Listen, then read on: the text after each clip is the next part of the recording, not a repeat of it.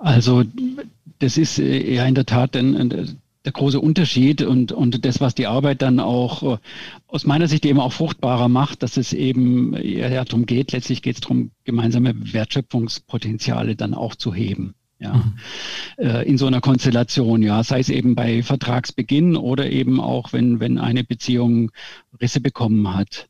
Ja, und, und diese Arbeit an den, an den Wertschöpfungspotenzialen gibt einem natürlich die Möglichkeit, ähm, Elemente in die, in die Verhandlungen mit reinzubringen, ähm, die dann vielleicht äh, irgendwelche äh, aus der Vergangenheit äh, Verletzungen, Verstöße, was es auch immer da gegeben haben mag, eben kompensieren können. Ja, das habe ich ja im, im Gerichtsverfahren normalerweise nicht. Herzlich willkommen zum Podcast Gut durch die Zeit, der Podcast rund um Mediation, Konfliktcoaching und Organisationsberatung. Ein Podcast von Inkofema.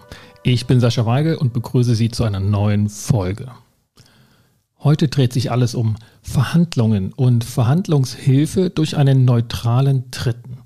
Denn heute möchte ich mit meinem Gesprächspartner, Rechtsanwalt Dr. Jörg Schneider-Brotmann von der Kanzlei Menold Bezler aus Stuttgart über diese Form der Vermittlungsarbeit sprechen, die zum einen ein paar interessante juristische Fragen aufwirft, die ihrer Natur nach, naja, vor allem Juristen interessant finden dürften, zum anderen aber ganz praktische Fragen der Vermittlungsarbeit, des klugen Konfliktmanagements sowie auch eine wichtige Antwort auf die Frage parat hält, was denn eigentlich die Leistung von Mediatoren und Moderatoren ist und damit, zumindest meines Erachtens, wichtige Ansätze auch für ein marktfähiges Verständnis von Mediation parat hält.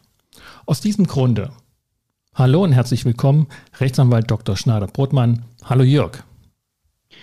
Hallo Sascha Weigel, guten Morgen. Jörg, ja, schönen guten Morgen. Du bist in Stuttgart, auch jetzt aktuell, und ich ja. in Leipzig. Vielleicht ein paar Worte zunächst zu dir, wie du zu dem Thema Vermittlungsarbeit bzw. Deal-Mediation gekommen bist. Denn das ist ja nicht ganz üblicher Weg für Rechtsanwälte, oder? Ja, kann man so sagen, wobei natürlich das Berufsbild des, des Rechtsanwalts sehr weit ist heute und so das klassische Bild äh, Liebling Kreuzberg, das wir vielleicht von früher noch kennen, ähm, trifft es vielleicht nur noch mhm. zu teilen, ja.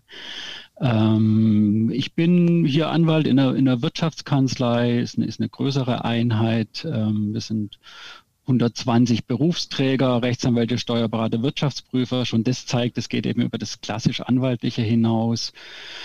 Ähm, und ich selber bin seit jetzt ja 25 Jahren schon, ich bin, ich bin im Kern Vertragsjurist. Also ich, ich beschäftige mich mit Verträgen, Vertragsverhandlungen, Vertragsprozessen ähm, und das sehr stark in einem, in einem äh, Technologieumfeld. Ja, also mhm. es geht ähm, sehr viel, äh, sind Projekte, große Projekte, äh, Einführungsprojekte von Technologien, häufig IT, Outsourcing-Projekte, auch Transaktionen. Ähm, und das sind Projekte, die bedürfen äh, zum einen braucht es eben eine Zusammenarbeit äh, zwischen Juristen, Kaufleuten und Technikern. Ja, das macht es auf der einen Seite interessant, aber eben auch komplex. Mhm. Ähm, sind aber auch Projekte, die haben oft eine sehr lange Vorlaufzeit. Ja, also auch gerne mal mhm. ein halbes Jahr, ein Jahr und auch die Vertragsverhandlungsphase dauert sehr lange. Und ja, ich glaube, mhm. da sind wir vielleicht auch schon beim mitten Thema. im Thema.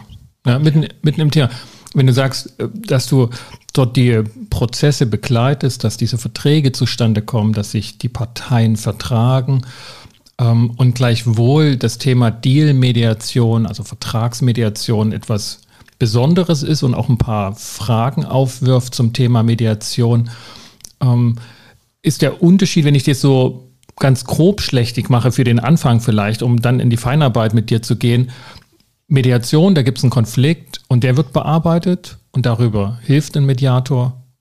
Und bei der Dealmediation, die Parteien würden noch nicht behaupten am Anfang, wir sind in einem Konflikt, sondern wir wollen einen Vertrag schließen oder unsere Verträge neu gestalten. Ist das so, dass man sagen kann, die Parteien in dem Prozess, den du jetzt so, oder die Prozesse, die du vor Augen hast, die würden sich nicht definieren, dass sie Konfliktpartner sind? Das ist ganz klar so, ja. Also mhm. eine Vertragssituation ist ja normalerweise dadurch gekennzeichnet, oder wenn wir, wenn wir ein größeres Projekt nehmen, dass die, die Parteien wollen gemeinsam etwas unternehmen. Ja. Mhm. Und ähm, da ist am Anfang natürlich in der Regel auch eine sehr positive Stimmung, weil die haben sich ja irgendwie gefunden, häufig auch durch so einen Auswahlprozess, einen Bieterprozess. Ja. Und mhm. ähm, der Vertrag steht dann ja am Anfang einer äh, Partnerschaft, möglicherweise langjährigen Partnerschaft. Und da ist es in der Tat so, in dem Zeitpunkt äh, haben die Parteien jedenfalls keinen Konflikt im Kopf. Ja. Mhm. Ähm, der kann entstehen, das weiß man vielleicht und dafür gibt es ja auch einen Vertrag, aber der steht nicht im Vordergrund, sondern die, die Zusammenarbeit, die partnerschaftliche Zusammenarbeit steht in dem Moment im Vordergrund. Mhm. Also wenn ich das so mit, also wir, wir sind ja so im Bereich Wirtschaftsmediation, Mediation mit und in Organisationen. Ähm, oder hier auch dann häufig zwischen Organisationen, also die etwas gemeinsam gestalten wollen und das ist ja nicht unähnlich auch der, sage ich mal, der klassischen Wirtschaftsmediation, dass die Parteien wirtschaftlich weiterhin was miteinander schaffen wollen. Aber der Meinung sind, so wie bisher geht es nicht weiter. Dann lieber aufhören, wenn wir nicht, da nicht irgendwie eine Lösung finden. Also das scheint mir auch eine Gemeinsamkeit zu sein, dass die Parteien auf jeden Fall was zusammen weiter in Zukunft gestalten wollen, ein Produkt schaffen wollen, eine Dienstleistung oder was auch immer. So ist es ja. Also das ist ja vielleicht auch, wenn wir jetzt mal von der, von der Wirtschaftsmediation im Sinne einer klassischen äh, Konfliktmediation sprechen, ähm, ist es ja einer der, der Hauptgründe, Gründe, warum ja. Mediation gewählt wird als Konfliktlösungsverfahren, mhm. ja, in, im, im B2B äh. Ähm, dass es nämlich häufig so ist, dass die, dass die Partnerschaft nicht endet in dem Zeitpunkt, sondern dass sie eben in irgendeiner Weise doch fortgeführt wird. Nehmen wir eine Lieferantenbeziehung in der Automobilindustrie. Mhm. Ja, da gab es ja in den letzten Jahren häufig immer wieder massive Streitigkeiten und, und Verwerfungen und trotzdem sind die natürlich wechselseitig aufeinander angewiesen. Und ähm, wenn ich den Gerichts, einen Gerichtsprozess führe, da ist natürlich dann das Risiko oder ein Schiedsverfahren dann häufig doch so groß, mhm. dass eben einer verliert, einer gewinnt oder gewinnt vermeintlich, mhm. ja, und äh, hinterher ist die Beziehung ruiniert. So und, und damit unterscheidet sich eigentlich, sage ich jetzt mal, die, die Motivation aus meiner Sicht, ja, in so eine mhm. ähm, in, im, im Wirtschaftskontext, im Unternehmenskontext in, in eine Mediation zu gehen, in der Konfliktsituation gar nicht so sehr von der, von der reinen Vertragssituation. Ja, ja, also vielleicht nähern wir uns über die Gemeinsamkeiten, ne? also über das, über den Wortteil Mediation ähm, dazu oder zum, zum vertraglichen Bereich, dass sich die Parteien auch weiterhin vertragen wollen. Und dann kommen wir zu dem Punkt auch, wo wir sagen, da könnte es einen Unterschied geben der zur Verwirrung führt, wenn man das eben auch als Mediation bezeichnet, obwohl die Parteien nicht sagen würden und man auch nicht von außen diagnostizieren würde, da ist eine Konfliktsituation vorliegend. Und dann sind wir mitten beim Begriff Konflikt schon drin. Also diese Gemeinsamkeit ist mir sofort ins Auge gesprungen, als ich mir ne, auch deine Aufsätze zum Thema Dealmediation und auch deine, deine Abschlussarbeit, die du ja im Rahmen deines Masterstudiums da in diesem Bereich verfasst hast, dass die Situation für die Parteien so aussichtsreich ist, weiterhin zusammenzuarbeiten oder erstmals zusammenzuarbeiten, ähm, dass das irgendwie gut eingeführt, gut begonnen werden sollte, diese Vertragsbeziehung, eben weil eine längere Partnerschaft in Aussicht ähm, genommen wird und dafür dann ein neutraler Dritter hinzugezogen wird diese Gemeinsamkeit scheint mir auch bei der Wirtschaftsmediation also so offensichtlich, dass die Zukunft, die gemeinsame Zukunft, ähm, die, der wichtigste Faktor ist und auch ja für die Mediation als Konfliktbearbeitungsprogramm das Besondere ist, im Gegensatz zu einem, zu einem Gericht oder einem Schiedsgericht, wo eher auf der Vergangenheit ähm, eine Lösung gefunden wird. Welche? Das ist genau der, ja, ja. das ist der, der Kernpunkt. Also es geht es geht eben um, im Vordergrund steht die Zukunftsgestaltung und nicht so sehr die Vergangenheitsbewältigung. Ja. Die, die kann auch mal eine Rolle spielen mhm. und im, im Rahmen einer Konfliktmediation äh, wird sie mit Sicherheit eine Rolle spielen, weil ja ein Konflikt irgendwo im Raum ist, der, der gelöst werden äh, muss oder, oder geklärt werden muss. Aber trotzdem, die, die Zukunftsgestaltung äh, steht im, im Vordergrund und das ist eben auch die Parallele, wie du ganz zutreffend sagst. Mhm. Ja, und ich würde sogar ich würde sogar fast so weit gehen, sagen, dass wenn die, wenn die Zukunftsaussichten besonders gut sind, dann sind zuweilen auch alte Kamellen, wenn man mal so eine vergangene Konfliktsituation bezeichnet, fast so schon in den Skat gedrückt. Die sind dann schon gar nicht mehr so schlimm. Also gerade wenn ich so auch eher kleinere Prozesse, Geschäftsführer untereinander da muss gar nicht jede Konfliktsituation oder Irritation von früher aufgearbeitet werden und jedes Missverständnis, wenn die Zukunftsaussichten besonders rosig sind ne, oder besonders vielversprechend. Ist das auch deine Erfahrung oder, oder, oder legst du auch dann Wert drauf, so von der Arbeitsweise her, zunächst mal wirklich die Vergangenheit klären, vollständig, alle Details? Also das ist äh, ja in der Tat ein, ein, der große Unterschied und, und das, was die Arbeit dann auch äh, aus meiner Sicht eben auch fruchtbarer macht, dass es eben ja, darum geht, letztlich geht es darum, gemeinsame Wertschöpfungspotenziale dann auch zu heben. Ja, mhm. Äh, in so einer Konstellation, ja, sei es eben bei Vertragsbeginn oder eben auch, wenn, wenn eine Beziehung Risse bekommen hat. Ja, und, und diese Arbeit an den, an den Wertschöpfungspotenzialen gibt einem natürlich die Möglichkeit, ähm, Elemente in die, in die Verhandlungen mit reinzubringen, ähm, die dann vielleicht äh, irgendwelche äh, aus der Vergangenheit äh, Verletzungen, Verstöße, was es auch immer da gegeben haben mag, eben kompensieren können. Ja, das habe ich ja im, im Gerichtsverfahren normalerweise nicht. Ja, also im mhm. Gerichtsverfahren ist eben der, der Streitgegenstand bestimmt durch die Anträge der Parteien. Ähm, da geht es darum, die Vergangenheit zu bewältigen und äh, da habe ich in der Regel, sage ich jetzt mal, jedenfalls wenn streitig entschieden wird, nicht die Möglichkeit, weitere Dinge in die Waagschale zu werfen. Im Rahmen mhm. von Vergleichsgesprächen dann doch ein Stück weit, ja, mhm. aber da sind wir dann auch schon wieder in einer ähnlichen Konstellation. Ja, ja. ja. Also wenn ich jetzt mal diesen Fokus nehme zwischen einer Mediation und einer Vertragsmediation, also Dealmediation, dann fällt praktisch dieser, dieser, diese Arbeit weg, zunächst diesen Anlass für die Mediation, der eben da eine Konfliktsituation war, dass einer ähm, irgendwie dem Kragen, der Kragen geplatzt ist und das jetzt, das muss jetzt geklärt werden und dann kann man sich der Zukunft zuwenden, dass das praktisch wegfällt bei einer bei einer Vertragsmediation. Wie, wie kommen denn solche Prozesse zustande? Ne, wenn ich jetzt ne, als Mediator sozusagen Mediationsfälle vor Augen habe, dann ist irgendwie offensichtlich, der hat irgendwie die Nase voll von der Situation, wie sie ist und will aber jetzt auch nicht einfach die Beziehung, die Arbeitsbeziehung beenden, die Geschäftsbeziehung, sondern das irgendwie noch klären und sucht dann einen Mediator auf. Wie, wie, wie kommt es zustande bei einer Vertragsmediation? Genau, das ist schon natürlich ein, ein klarer Unterschied.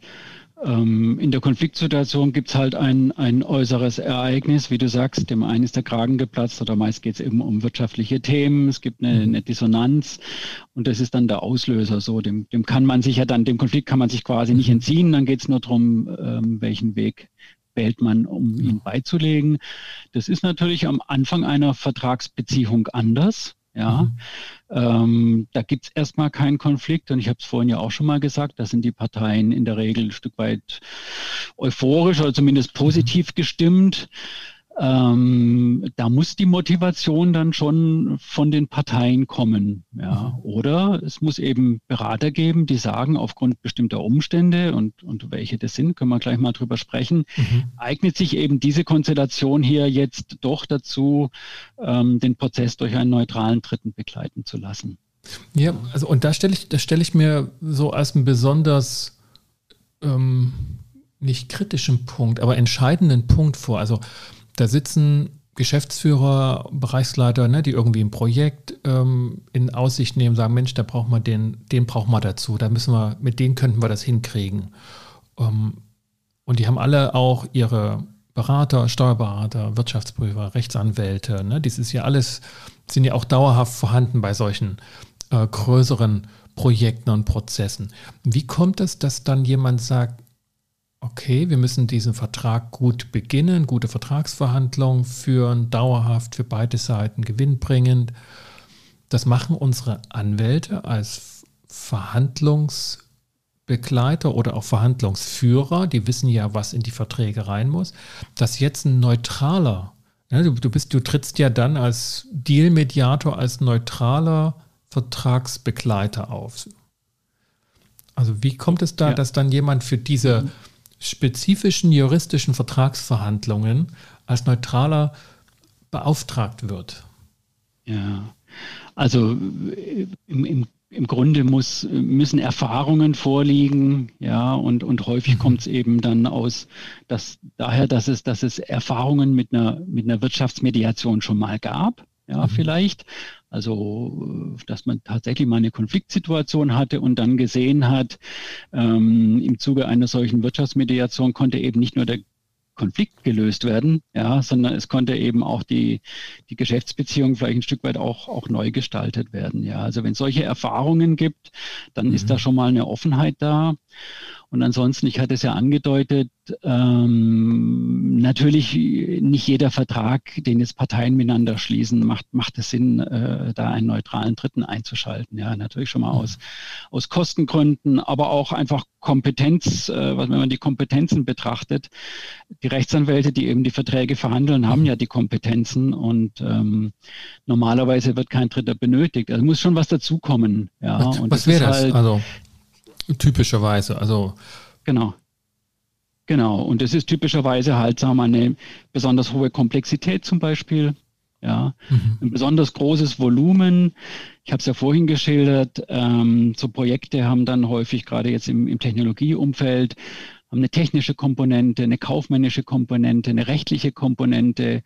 Ähm, klassische Vertragsverhandlungen werden dann oft in mehreren Strängen geführt, ja, Verhandlungssträngen. Dann gibt es eben einen mhm. rechtlichen, kaufmännischen und technischen.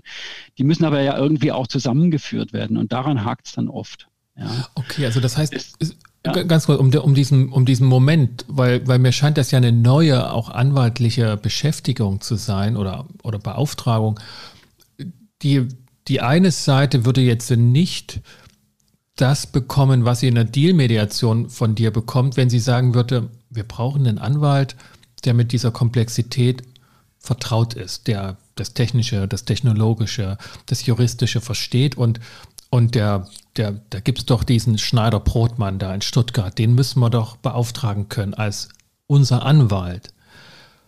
Das würde nicht funktionieren. Fragezeichen. Das funktioniert in ganz vielen Fällen natürlich, ja. Mhm. Also der, der, das, das, klassische Projekt ähm, ist eben eine, eine, klassische anwaltliche Begleitung, aber da bin ich dann eben, wenn ich es jetzt wäre mhm. oder ein anderer Kollege, ist eben äh, Parteivertreter. Mhm. Ja. Das heißt, er hat natürlich die Interessen seiner Partei vor Augen, er hat die, die Rechtslage vor Augen, er versucht den Vertrag möglichst optimal für seine Partei auszugestalten und er ist im Wesentlichen damit befasst. Mhm. Ja. Ähm, womit er sich dann nicht befasst in der Regel, ja, ist eben die übergreifende Verfahrensgestaltung zum Beispiel, ja, wenn es eben so eine hohe Komplexität hat, dass hier, dass es äh, verschiedene Ebenen gibt, auf denen gearbeitet wird, ja. Oder er befasst sich damit, aber eben auch wieder nur im Parteiinteresse. Ja. Also die Positionierung das, als Parteianwalt und als Vertragsmediator ist eine, ist eine völlig andere ist ein völlig anderes Spiel sozusagen. Die so ist es, genau. Ähm, das ist eine andere Rolle.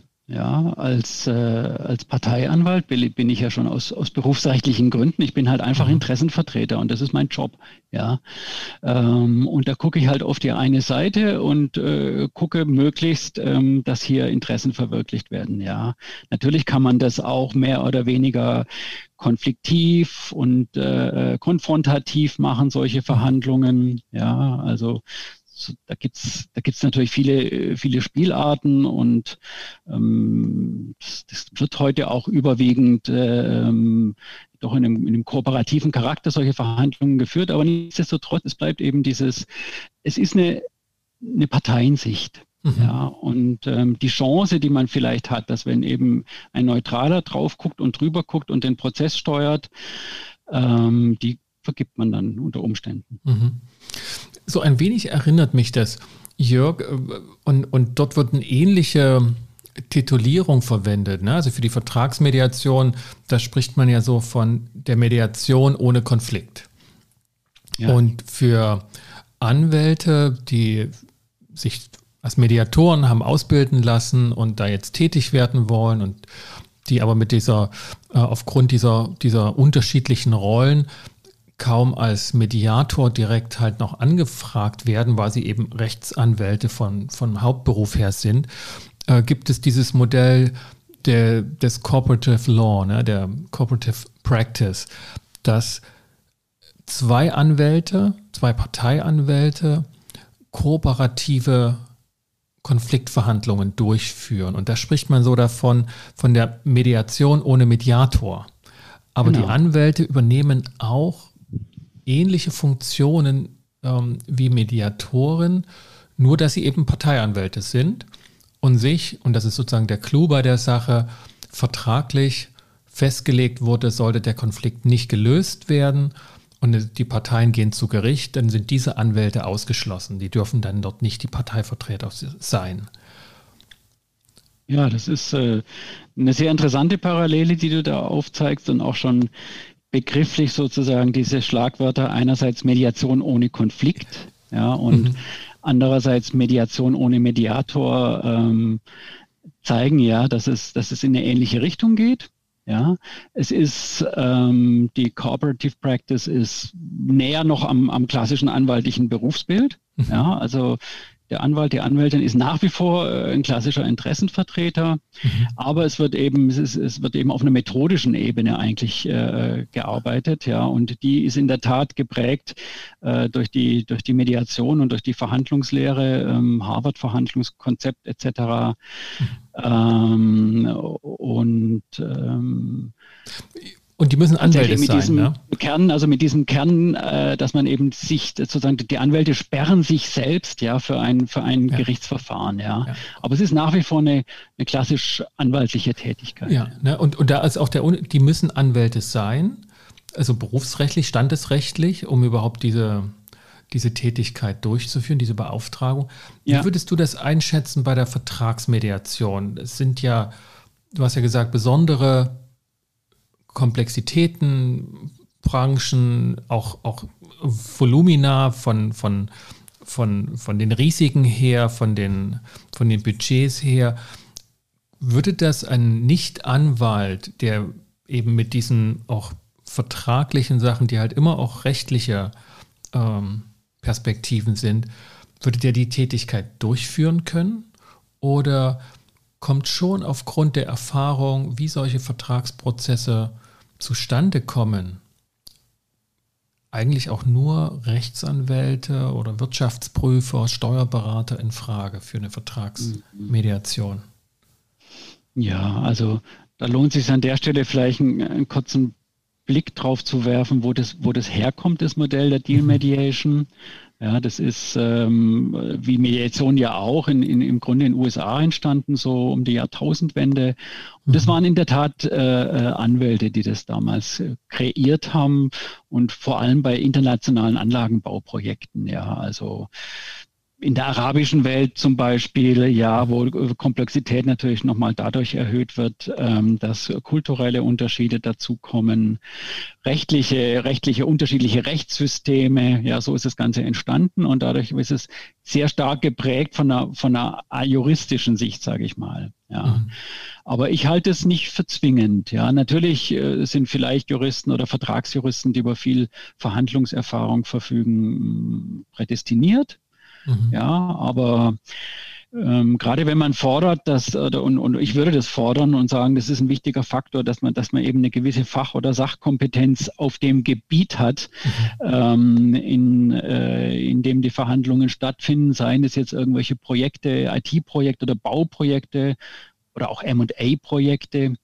Ja, da gibt es auch qualifizierte, ne, für die genau, genau, mhm. Mergers and Acquisitions, also Unternehmenskäufe und Fusionen. Ja, da gibt es auch Berater, die nicht unbedingt Juristen sind, aber die fachlich sehr tief in diesen Themen drin sind, die viele solche Projekte schon begleitet haben und äh, die so eine Tätigkeit aus meiner Sicht auch ausüben könnten. Also M&A-Berater zum Beispiel oder eben äh, versierte äh, fachliche IT-Berater mit einer entsprechenden Prozess. Unbekannter Anrufer. Sorry. Ja. Mhm. Ähm, also von daher, ich würde, ja, es ist entwickelt worden von, von Juristen, vielleicht auch für Juristen, aber ich würde da kein Monopol sehen wollen. Ja, ja ich, ich nutze das als Überleitung so zu ein paar kernmediativen Fragestellungen. Ne? Eine, eine Frage war ja immer so gewesen, auch umstritten, müssen Mediatoren in der Konfliktvermittlung äh, vom Fach sein? Müssen sie äh, Feldkompetenz haben, Fachkompetenz ja. haben oder ne, behindert das eher die mediatorische Arbeit? Und in diesen Prozessen würde ich sagen, brauchen sie einfach Fachkompetenz, Erfahrung zumindest ne, und auch zum Teil eine Qualifikation, um nicht nur anschlussfähig bei den Konfliktparteien zu sein oder hier bei den Vertragsparteien, bei den potenziellen, sondern auch um einfach gute Vermittlungsarbeit durchzuführen, die man nur machen kann, wenn man einfach weiß, worauf kommt es an bei solchen Prozessen. Absolut, ja. Also das, mhm. das sehe ich klar als auch tatsächlich auch als ein, ein, ein Unterscheidungsmerkmal zur klassischen Konfliktmediation. Ja.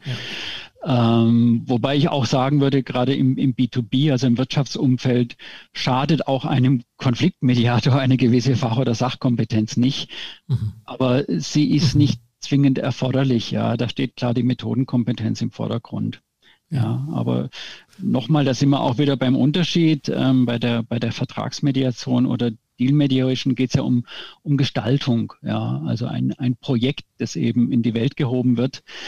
Und ähm, wenn der Mediator diesen Gestaltungsprozess ähm, begleiten will, sinnvoll begleiten will, da ist es, glaube ich, wirklich unabdinglich, dass er, dass er einfach auch versteht, worum es da geht. Jetzt nehme ich als Beispiel ein, ein komplexes IT-Projekt. Mhm. Allein die Begrifflichkeiten einfach, die da verwendet werden, ähm, wenn, der, wenn der Vertragsmediator, der unabhängige Dritte, nicht verstehen würde, um was es da geht und jedes Mal nachfragen würde, dann würde er den Prozess, glaube ich, eher behindern als fördern. Mhm.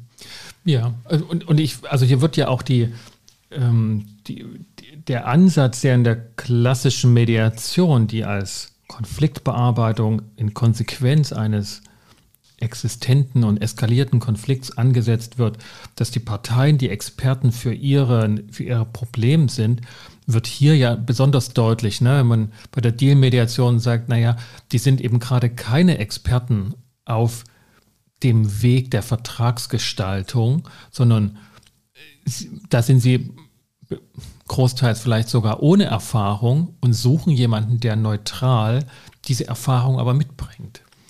Worauf man achten kann, damit man sich gar nicht erst in eine Konfliktenge begibt. Genau, also da das ist die Chance, die eben drin liegt, dass die Parteien sich stärker auf ihre auf ihre Inhalte konzentrieren können, ja, die Themen, die es eben zu bearbeiten gilt und sie können diese, diese Prozessverantwortung, ja, wie kriegen wir das Ganze verhandelt, wie kriegen wir das strukturiert, ähm, vielleicht, wie du, wie du andeutest, bis hin zur Vertragsgestaltung, wobei die natürlich häufig auch noch bei Parteianwälten liegen wird. Mhm. Ähm, auf jeden Fall können sie diese Prozessverantwortung ein, ein, Stück abgeben und da liegt eben auch eine, eine Chance drin, eines letztlich eines, eines Qualitätsgewinns auf beiden Seiten. Ja, auf der einen Seite, dass die, die Inhalte, die, die Fachthemen können besser bearbeitet werden und und äh, genauso auch die, die vertraglichen Themen, die Gestaltungsthemen ähm, werden eben auch da bearbeitet, wo sie vielleicht besser aufgehoben sind. Ja. Mhm. Okay, lassen wir mal sozusagen unser Plädoyer für, für Fach- und Feldkompetenz auch für Mediatoren so stehen. Ne? Vielleicht kriegen wir darüber ähm, Hinweise, Zuschriften, Empörungen. Ähm, aber gehen zu einer anderen strittigen Frage, die jetzt aufkommt bei einer Mediation ohne Konflikt, die jetzt sozusagen wirklich mehr zugeführt ist in den rechtlichen Teil und damit auch eher in ähm, in, in, Gesetzgebung, die immer auch einen Gesetzgeber haben. Also jetzt nehmen wir mal das deutsche Mediationsgesetz und verlassen so ein bisschen den internationalen Bereich. Ähm, und in Deutschland ist mit dem Mediationsgesetz das Ziel einer Mediation festgelegt, Konfliktbearbeitung, das Ziel, den Konflikt beizulegen, eine Entscheidung zu treffen ne? und eine Entscheidung anlässlich eines Konflikts. Und jetzt ist eine Deal-Mediation, also eine, ein, eine Verfahrensbegleitung durch einen neutralen Dritten, ohne dass die ohne, ohne dass es Konfliktparteien gibt, also gar kein Konflikt. Was hat es denn für Auswirkungen, wenn das jetzt in dem Sinne gar keine Mediation im Sinne des Mediationsgesetzes ist? Ja, also erstmal stimme ich dir zu. Ja, das, das deutsche Mediationsgesetz ist an der Stelle eng formuliert.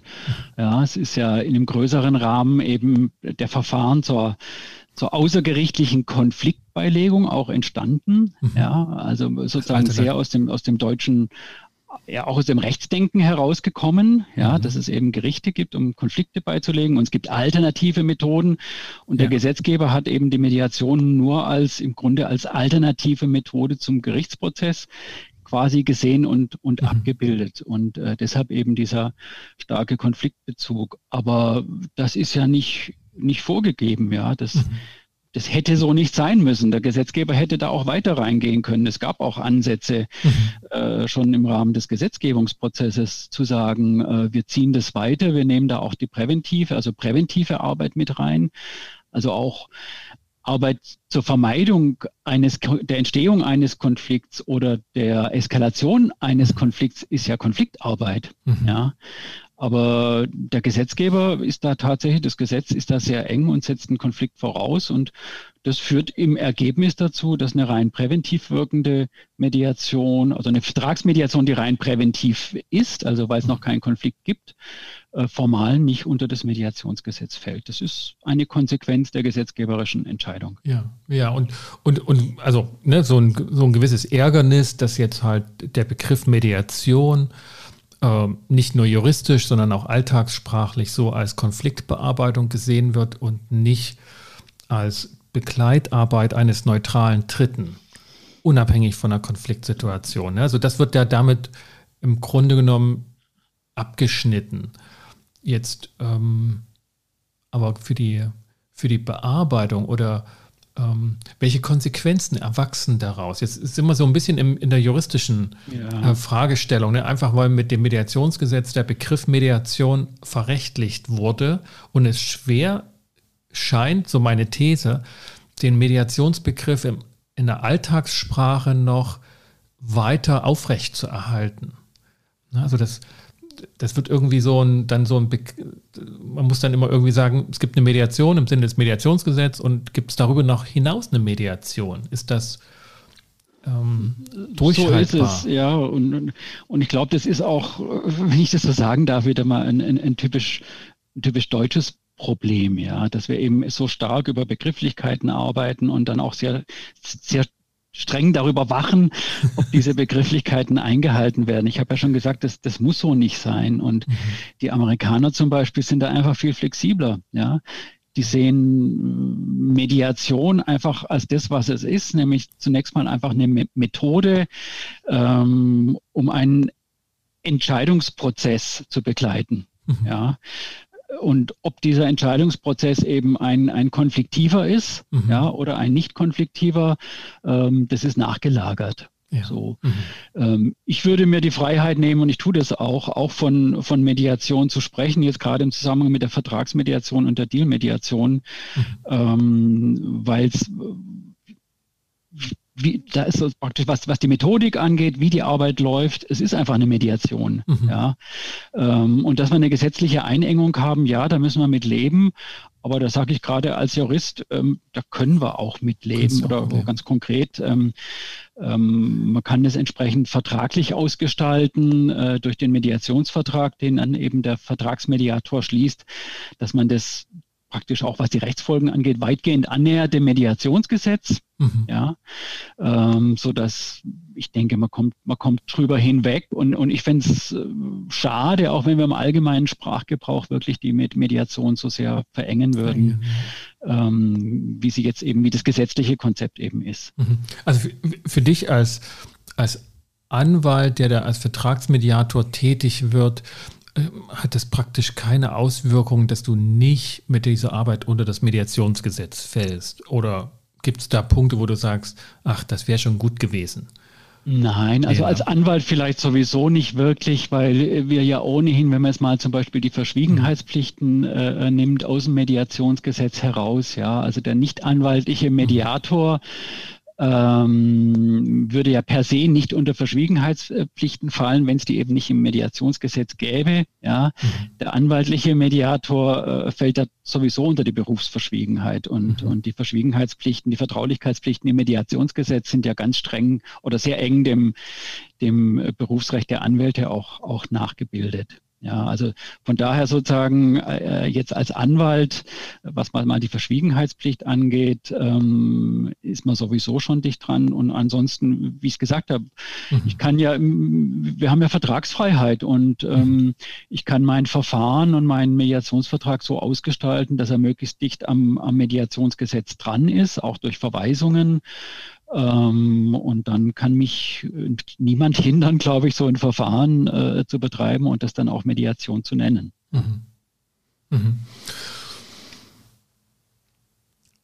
Komme ich nochmal so ein bisschen, weil ich, ne, das Juristische verlasse ich jetzt mal wieder so, das juristische Fragefeld. Ne? Das ist ähm, damit, glaube ich, auch ausreichend gehandhabt. Das ist eine, eine, eine Fachdiskussion, die für die praktische Arbeit keine Auswirkungen hat. Ähm, wie schaut das aus für dich als, ne, der als Anwalt begonnen hat, klassische Parteivertretung? Du hast dich dann ähm, aus eigener Initiative ne, als Mediator und ähm, als Prozessbegleiter, Coach weitergebildet und übernimmst sozusagen jetzt auch so Vertragsmediationsaufträge. Ähm, wie hat sich deine Arbeit dadurch geändert oder, oder gibt es überhaupt Veränderungen, die du darauf zurückführst? Ja, das sind, ich glaube, das sind, also zum einen war das eine, aus meiner Sicht eine logische Entwicklung ähm, und dann sind es eher graduelle Unterschiede, ja. Ähm, als, als Vertragsjurist, äh, wie gesagt, ich mache das seit, seit 25 Jahren, Vertragsverhandlungen begleiten. Ähm, und da habe ich mich natürlich ja auch schon sehr viel mit, mit Fragen äh, beschäftigt, die eben in der, in der Verhandlungswissenschaft ähm, besprochen werden, ja, Verhandlungskonzepte, ähm, Fragen des integrativen Verhandelns, äh, Harvard-Konzept und so weiter. Und, und diese ganzen Konzepte hängen ja wiederum auch sehr eng mit der Mediation zusammen, weil ich habe es ja mhm. vorhin schon mal gesagt, Mediation ist im Kern ja auch nichts anderes als, als eine Verhandlung, ja. Mhm. Eben in dem Fall eine, eine drittunterstützte Verhandlung. Ja, ja. Ähm, von daher war für mich der, der Schritt irgendwo logisch dann auch zu sagen, ähm, und was ich als Parteivertreter machen kann, äh, kann ich eben in geeigneten Konstellationen auch als neutraler Dritter machen und da meine Skills ähm, mindestens genauso gut sozusagen den Parteien zur Verfügung stellen. Ja, mhm. ja ich, ich, ich, konnte, also ne, hatte mir so vorgestellt, dass, dass praktisch ein gewisses Korsett als Parteivertreter abgelegt wurde und ein neues angelegt wird als neutraler Tritt. Das ist ja nicht die pure Freiheit, die man dann hat, sondern ganz im Gegenteil, man hat bestimmte Dinge dann nicht mehr zu tun, um Neutralität zu wahren.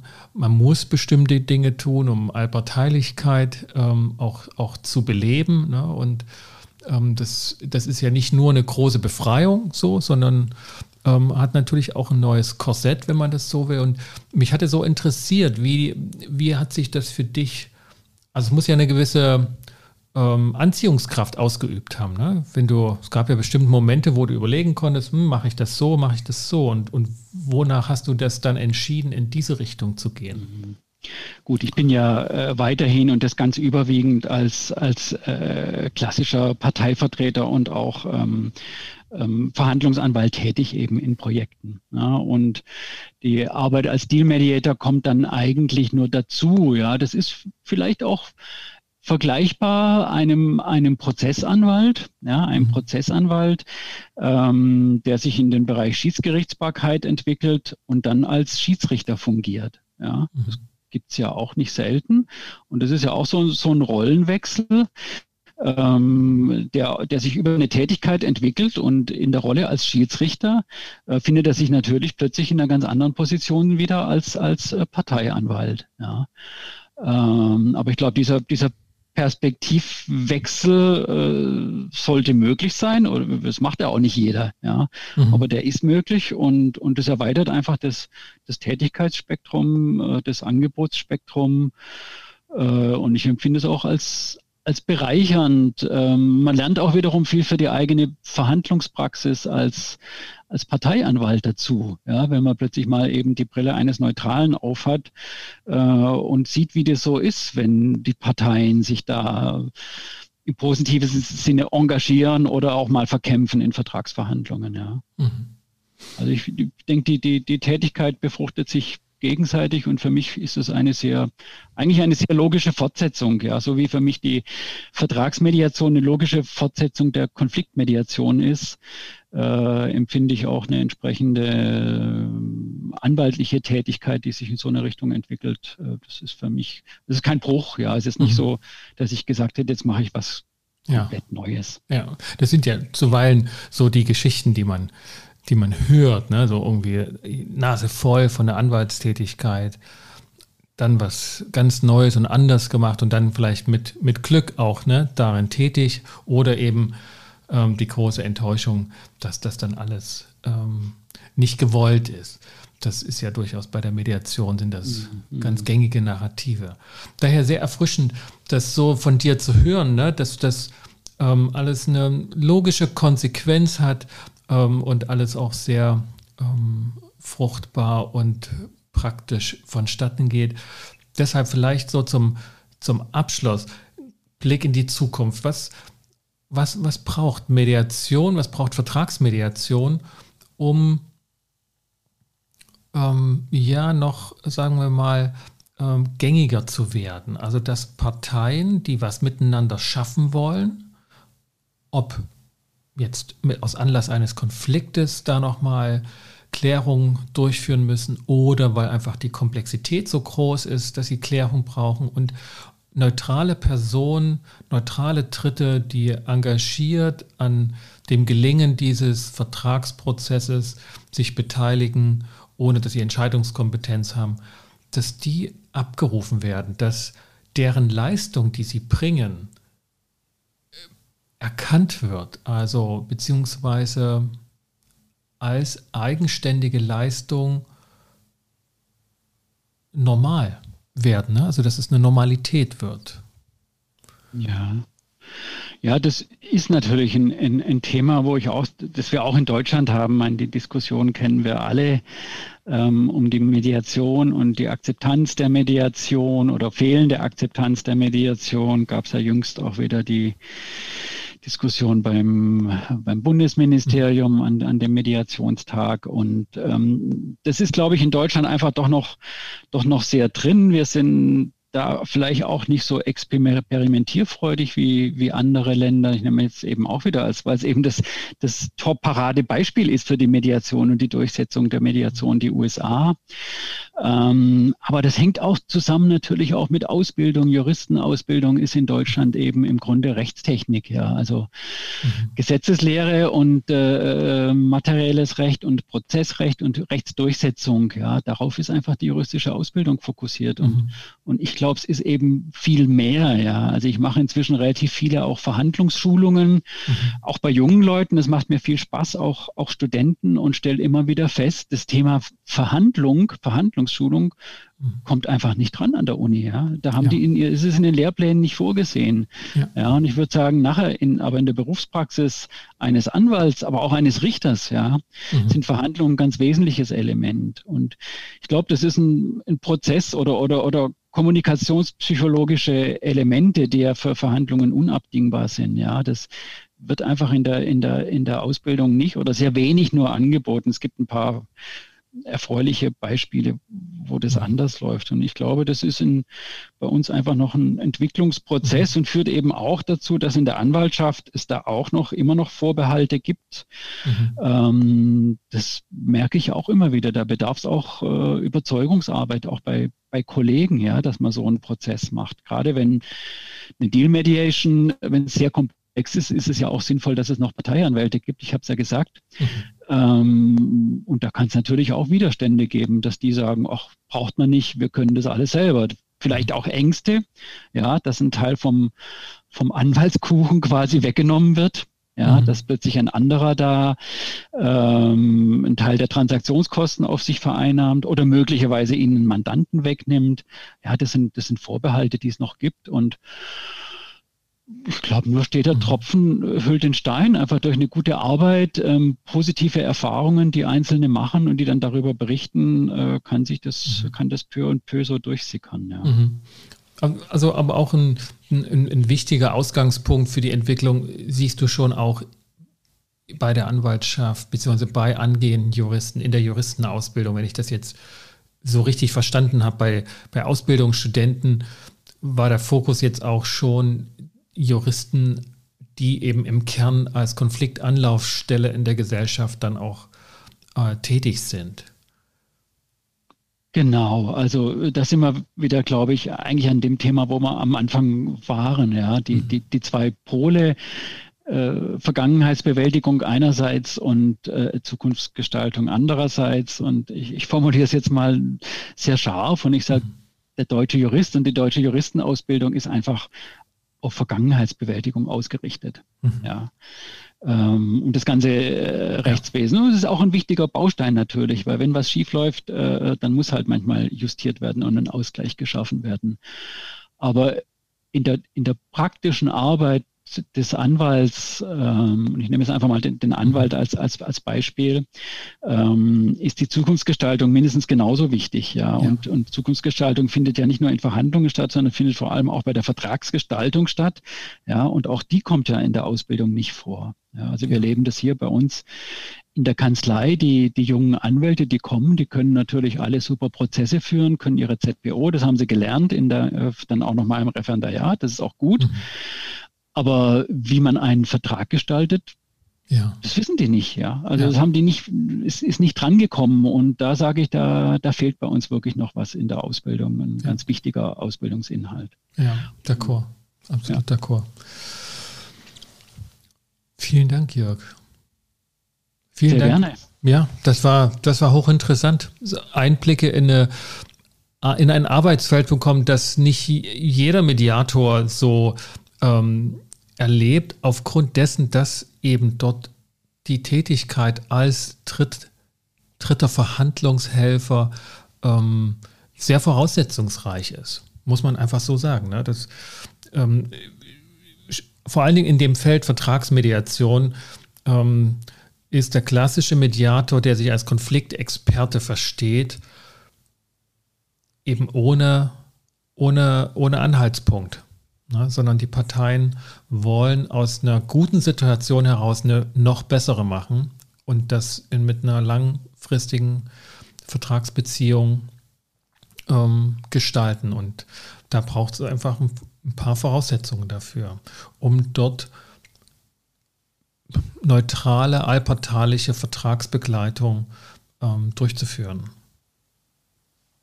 Ja, vielen Dank auch von mir für das Gespräch und ja auch die Möglichkeit sozusagen ein bisschen Werbung für die Deal Mediation an der Stelle zu machen, ja, äh, oder zumindest einfach mal den, den Blick zu öffnen auf Verfahren, die vielleicht jetzt auch in der, in der, zum einen in der Mediationsszene, aber auch in der eben in der Juristen, in der Anwaltsszene noch nicht so bekannt sind, ja. Ja, ja, und, und also ich finde, dass das Thema dass du da betonst und hier auch einfach präsentierst, hervorragend geeignet ist. Und da komme ich so ein bisschen auf meine Einleitung wieder zu sprechen, deutlich zu machen, worin die Leistung besteht, ne, des, ähm, des Dritten.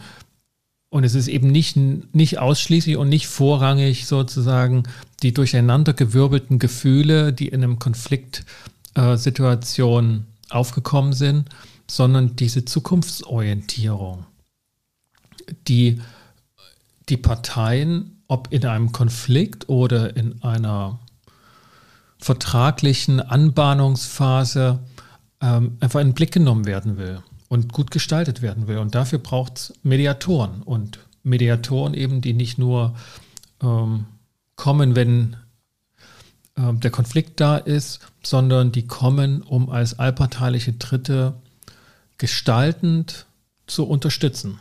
Und das finde ich, ist es wert, auch in der Mediation in den Blick zu nehmen, dass das die Leistung ist. Es ist nicht so sehr die Leistung, die bessere Alternative zum gerichtlichen Konflikt Austragung ist, wo dann endlich mal Emotionen ähm, eine Rolle spielen können, sondern dass die Zukunft gut gestaltet wird und, und die Chance, die darin liegt, weil darin sind wir einfach frei und können das entscheiden. Ja, also vielleicht auch die oder die, die Chance, zu besseren Deals zu kommen, ja. Also besser in dem Sinne, ähm, dass sich jeder der, der vielen, die an einer komplexen Transaktion, an einem komplexen Deal beteiligt sind, eben darauf konzentrieren kann, das zu tun, was er oder sie am besten kann. Mhm. Ja. Gut.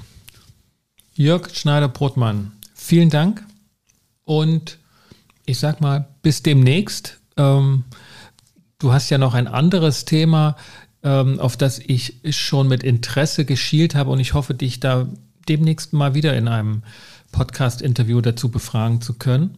Aber das ähm, Thema ähm, Starruck und Stabilisierungsmöglichkeiten in der Krise, äh, das heben wir uns auf. Sehr gerne. Heute war jetzt mal die Deal-Mediation dran. Ja, da war Zeit. Vielen Dank. Tschüss nach Stuttgart. Vielen Dank, Sascha. Tschüss. Und jetzt Sie, liebe Zuhörerinnen und Zuhörer. Wenn Sie Fragen oder Anregungen zu dieser Episode oder dem Podcast insgesamt haben, einen interessanten Gesprächspartner, eine interessante Gesprächspartnerin empfehlen oder hier hören wollen, dann schreiben Sie mir einfach an s.weigel.inkofema.de. Die Adresse steht auch in den Show Notes. Ich freue mich auch über Feedback und eine kleine Bewertung auf iTunes bzw. Apple Podcasts und vergessen Sie auch nicht, diesen Podcast zu abonnieren, wenn Sie das noch nicht gemacht haben. Einstweilen bedanke ich mich, dass Sie dabei waren und verabschiede mich mit besten Grüßen an Sie und wünsche viel Erfolg für Ihre zukünftige Arbeit. Ich bin Sascha Weigel. Kommen Sie gut durch die Zeit. Bis zum nächsten Mal.